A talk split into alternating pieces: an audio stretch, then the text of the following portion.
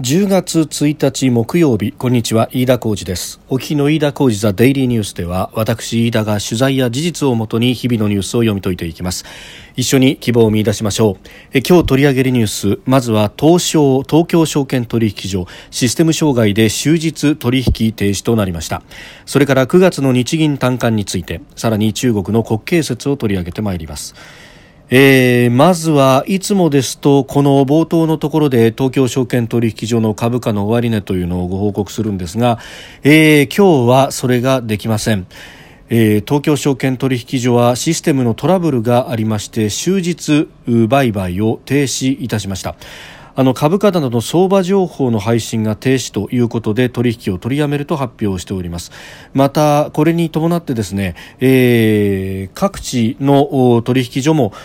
売買の停止というものが行われております、えー、札幌証券取引所福岡証券取引所それから名古屋証券取引所でも、えー、売買が停止と、えー、一方で大阪のですね、えー、先物などの市場は、えー、そのまま取引が続いたということであります。まああの名称だとかは、えー、東証のシステムを利用しているので障害で取引があ、まあ、連鎖的にできなくなったということでありますであの大阪の取引所はの先物などの取引は、えー、そのまま続いていたということでありました。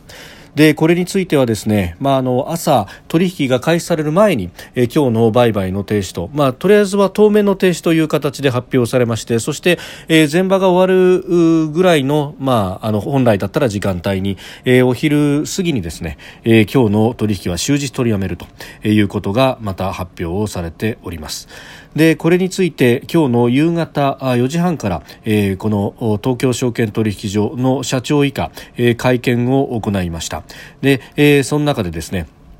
えー、この原因についてというのもいろいろ話がありましたが、えー、まずですね今日の朝7時4分このあの東京証券取引所の全体のシステムを起動したときに、えー、共有ディスク装置1号機のメモリーの故障が発生したということでありました。で、え、本来でしたら、まあ、フェイルセーフ機能がついてますんで、まあ、1個のこうディスクがダメな場合は別のディスクに、え、差し替えてで、え、切り替えた上で起動させるということなんですけれども、え、これがうまく切り替わらなかったと。でそれによって情報配信の部分配信処理の異常が発生しまた売買監視業務にも異常が発生したということでありました。ということで売買そのもののサーバーは影響を受けなかったんですけれども相場情報が外に出せなくなったということで、えー、証券会社からの注文の経路ですとか、えー、相場配信のネットワークに対して、えー、前場取引が始まる前に、え、遮断処理を実施し売買を停止したと、まああの早期の復旧が見込めないということでこのまま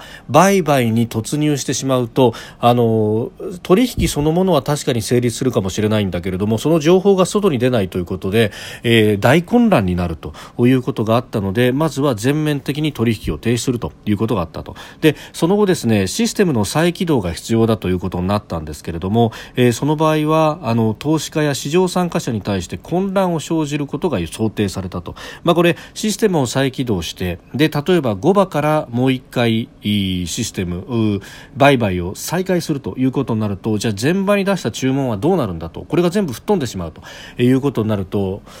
市場がまたこれ大混乱に陥るということがありましたんでもう今日は終日売買を停止するということを決めたようであります。で、えー、明日の市場再開に向けてえー、今日中にハードのシステムの交換とそれからシステムの再立ち上げを実施すると、えー、いうことでありました。であのすでにメモリの交換等を行いそして再起動するということをもやっている最中ということででこれについてはですね、えー、この後、えー、7時半をめどにして、えー、明日の売買の扱いなどを東証が通知すると。えいうふうになっております。であの明日の基準値については、えー、9月30日昨日の終値が基準値となると。でこれをもとにして、えー、値幅制限を設定すると、まあ、あのこういった不安が起こるということで、えー、明日どういう取引になるかというのは、まあ、なかなか分かりませんけれども、まあ、仮にですね売りが殺到した場合の、まあ、ストップ安をどこで設定するかというところのその値幅制限は昨日の終値を基準とするということであります。で7時半めどに、えー、売買の扱いを通知するとしておりまして、まあ、それはホームページで通知すると。で、えー、広報からもメディアなどに連絡をするというふうになっております。で今回のこの原因についてなんですが、まあ、あの大体この辺でというものはそのあのメモリーの部分だろうということまでは当たりはつけているということなんですが詳細な原因についてはこれあのベンダーあの納入業者は富士通ですけれども富士通に持ち込んででそのログを解析をしてみないとわからないと。で、えー、徹底的に解明をした上で、えー対応措置をしたいというふうに話しておりました。でちなみに、まあ、こういったことが起こると、まあ、これサイバー攻撃を受けたんじゃないかということが、まあ、ばばっと連想されますけれども、これについて最高技術責任者の横山氏は会見の中でサイバー攻撃ではないということだ。メモリの故障であるということはログが判明していて、えー、機器の方は取り外していると。でサイバー攻撃については取引所の各ネットワーク全般に監視を行っていて、えー、異常は検知されていないと。で、えー、バックアップができなかった点についてこれテストではうまいこと切り替わっていたんだけれども、えー、どうして今回切り替わらなかったのか。これはあの富士通に持ち込んでログの解析をしているが根本原因はこの会見の時点では判明をしていないと。で富士通に対しては早期に進めていただくように依頼をしていると。でえー、ということでですね、まあ、このシステム全体の設計であるとか、まあ、ベンダーは富士通だったわけですけれどもただ責任の所在については、えー、富士通はベンダーであって、えー、この取引全般の責任というのは、えー、東京証券取引所にあるというふうに明言をしております。まあ、今後どういったこう、ね、請求等々が来るのかというところですけれども、まあ、今のところは、まあ、明日の取引を何とかするというのが1点とそして、えー、次の、えー、次に向けてえ、えー、原因の究明というものをこうやっていくと、まあ、あの東京への一極集中などがですねこう会見の中で指摘されたりもしましたけれども、まああの投資そうは言ってももともと東京に集中しているというのは、まあ、企業の所在地であるとかも含めて、えー、東京に上場している企業が非常に多いというのが、まあ、日本全体のこの、まあ、あ株式市場というよりは、えー、全体の経済の実態がそうなっているというところもあると。で、えー、投資家の利便性を考えながら各制度の構築だとかシステム対応してきたと。一極集中を狙ったや狙ってやったわけじゃないと。ただ、まあ、投資家の皆さんの利便性を考えるとこうせざるを得なかった部分があると。で、えー、それでもダウンしないように責任を果たすべく対応を取ってきたと。いうことではあったんですけれども結果として今回こういうことを起こしてしまったということについては、えー、責任を痛感しているというふうに、会見でもコメントを発しておりました。まあ、あの今まさにですねこの瞬間もこの原因の究明とそして復旧というところで、まあ、現場の皆さんがもう夜を徹してやるということになっていると思います。まあ、あの国際的にも、まあ、ニューヨークであるとかあるいはロンドンであるとかと並んで、えー、東京証券取引所というのも大きな、えー、取引所の一つ、まあ、アジアには香港やシンガポールというところもありますが、えー、自由な資本市場でということを考えるとやはり東京というのは、えーまあ、そうは言っても大きなポジションを占めているところでもあり国際的な責任もあるという、まあ、当然それをですね関係者の皆さんは痛感しながらやっていると思いますけれども、まあ、今回まだ今は何しろ明日の取引それを安全円滑にやるということとそして、えー、次に同じことを起こさないための原因究明をというところ。まあ責任の追及であるとかそういうところはまあそれが片付いてからじゃないかなというふうに思います。まあ、あの、記者会見などでもですね、とかくこのメディアの人間というものは、え誰に責任があるんだと悪者探しをするという癖がありますけれども、まあ、今回この問題に関しては、まず責任追及ではなく原因の追及というところをやっていただいて、そして再発の防止というところをやっていただきたいと。ねえー、いうふうに思います。まあ、現状情報が出てきているのはそういうそこまでという感じであります。えー、ちなみにこの高速の取引システムアローヘッドというもの、あの去年ですね、えー、システムを刷新したということで、まあその後今までトラブルらしいトラブルというものは大きなものはなかったんですけれども、えー、今回これが起こってしまったということであります。えー、そしてその取引のですね直前ですけれども取引停止とが発表される直前ですが、えーまあ、予定通りですねこちらは8時50分に、えー、日本銀行が9月の全国企業短期経済観測調査、えー、いわゆる日銀短観というものを発表いたしました。えー、これによりますと大企業の製造業のですね景況感を示す業況判断指数 DI と言いますが、えー、マイナス27となりまして6月の前回の調査から7ポイント上がったということになりました。まあ、この単価は2ヶ月に一度ですね、まあ、企業へのまあアンケート調査を取りましてでこの特に業況判断については、えー、最近どうですかというふうに聞いたときにいいって答えた企業の割合から悪いと答えた企業の割合を引いてで、えー、その値で、えー、数字を出すというものであります。ですからこの大企業製造業マイナス27という数字が出ましたがそうすると、えー、全体でいいと答えた企業から悪いと答えた企業を引くと悪いと答えた企業の方が、まあ、27ポイント大きかったと、まあ、そうするとですね結構多いぞという感じ、まあ、これあの詳細な資料ですね日銀のホームページに、えー、単価の概要という形、まあ、あるいはですねもっと詳しいものを知りたい方は、ええー、生数字も出てますんで、えー、ご覧いただければと思いますけれども、まあ、あの製造業、非製造業さまざまな業種がありますでその業種をざーっと見てもですねマイナスの数字が並んでいると景気がいいぞというふうに答えている企業の割合が多い業種というのは本当に限られると。まあ、建設、まあ、大企業製造業あ大企業でいきますとうん製造業で景気のいいところっていうのはほとんどないですね。食料品がマイナス2なので、まあ、ほぼ半々。景気が良いと答えている企業も、まあ、半分ぐらいはあるというところで、えー、サービス業非製造業の方で見ますと建設がプラス21えー、小売がプラス18通信プラス21情報サービスプラス22、えー、対事業所サービスプラス5と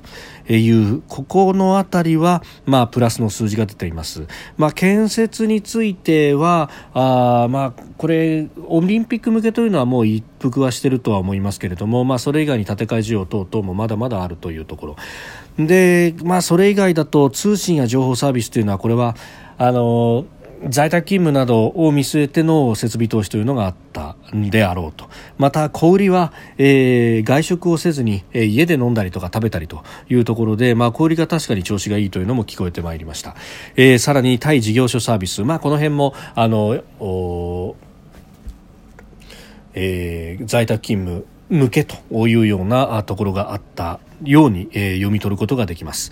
えー、一方でですね例えば飲食宿泊飲食サービスはマイナス87と、まあ、前回6月調査マイナス91だったんでそれに比べれば良いというもののしかし厳しい数字と。まあ、これあの6月4月6月調査ドーンと起こった後にですね、まあ、ちょこっと上がったというようなぐらいのもので決して楽観できる数字が並んでいるわけではないというところが非常に見て取れるわけであります。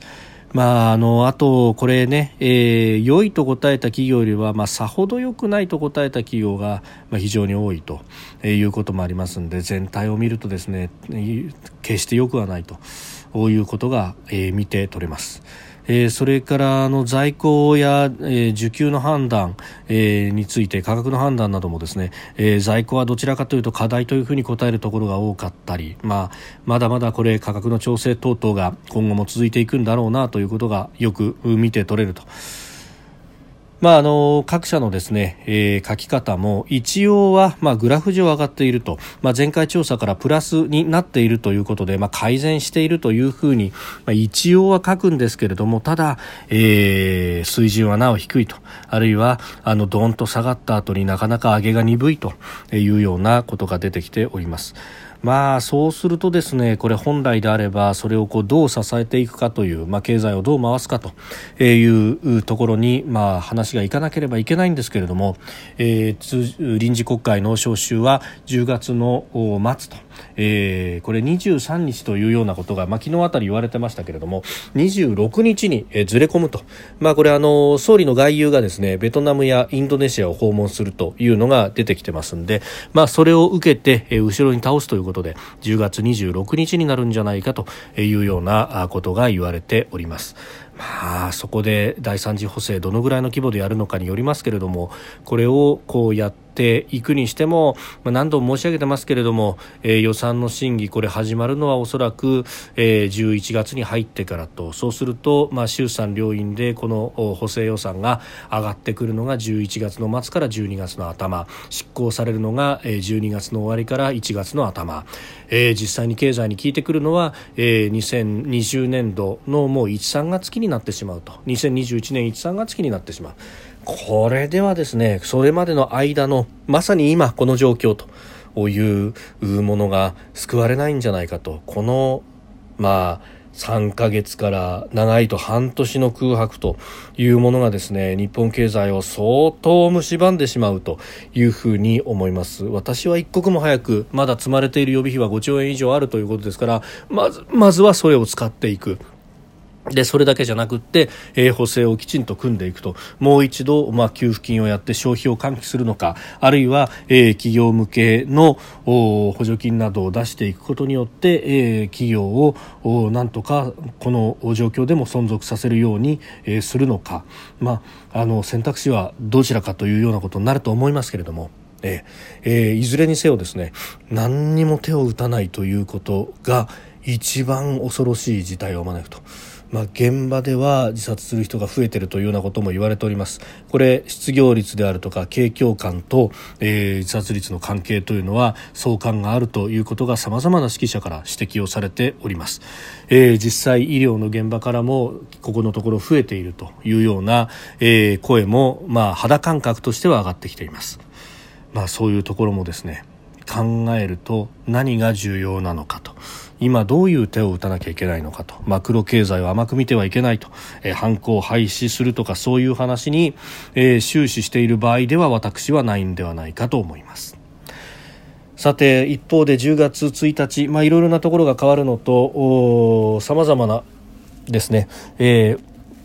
アニバーサリーもありまして中国では国慶節建国記念日がああって大型連休が始まったということであります。まあこれあの延べ6億人が国内旅行へなんていうね景気のいいニュースをこう発する向きもありますけれども、まあこの建国記念日を全く祝う気にはならないというところがまああの中国の周りには様々あると、まあ、何度も申し上げておりますが内への弾圧外への挑発と、えー、膨張というものが全く止まっていないという中であります。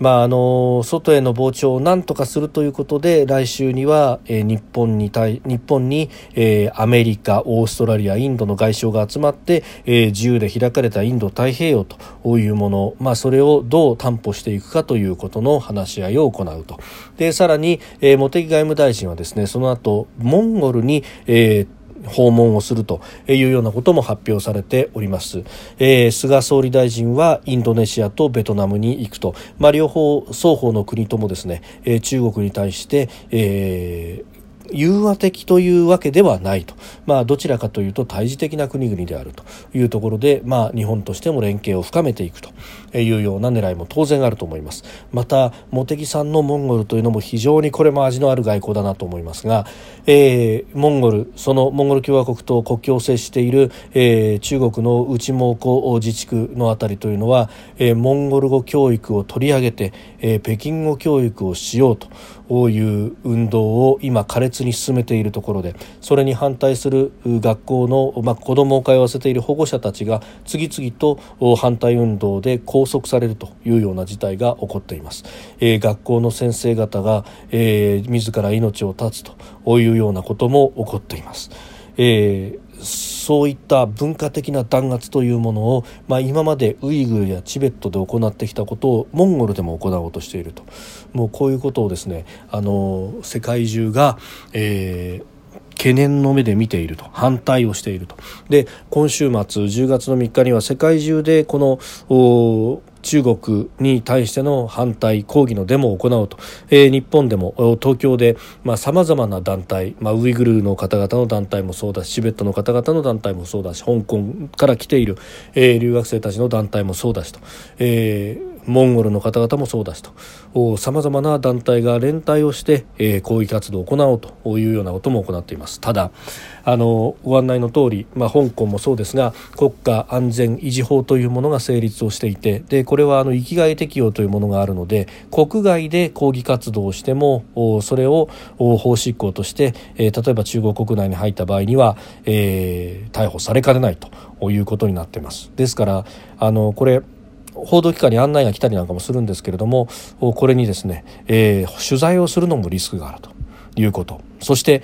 あの参加者を取るに際しても個人が特定されるようなものを取ったり、えー、それを公開したりということはしてくれるなということの非常に強い注意。そして参加する人たちもそういった個人が特定されるようなことところは隠しましょうねと。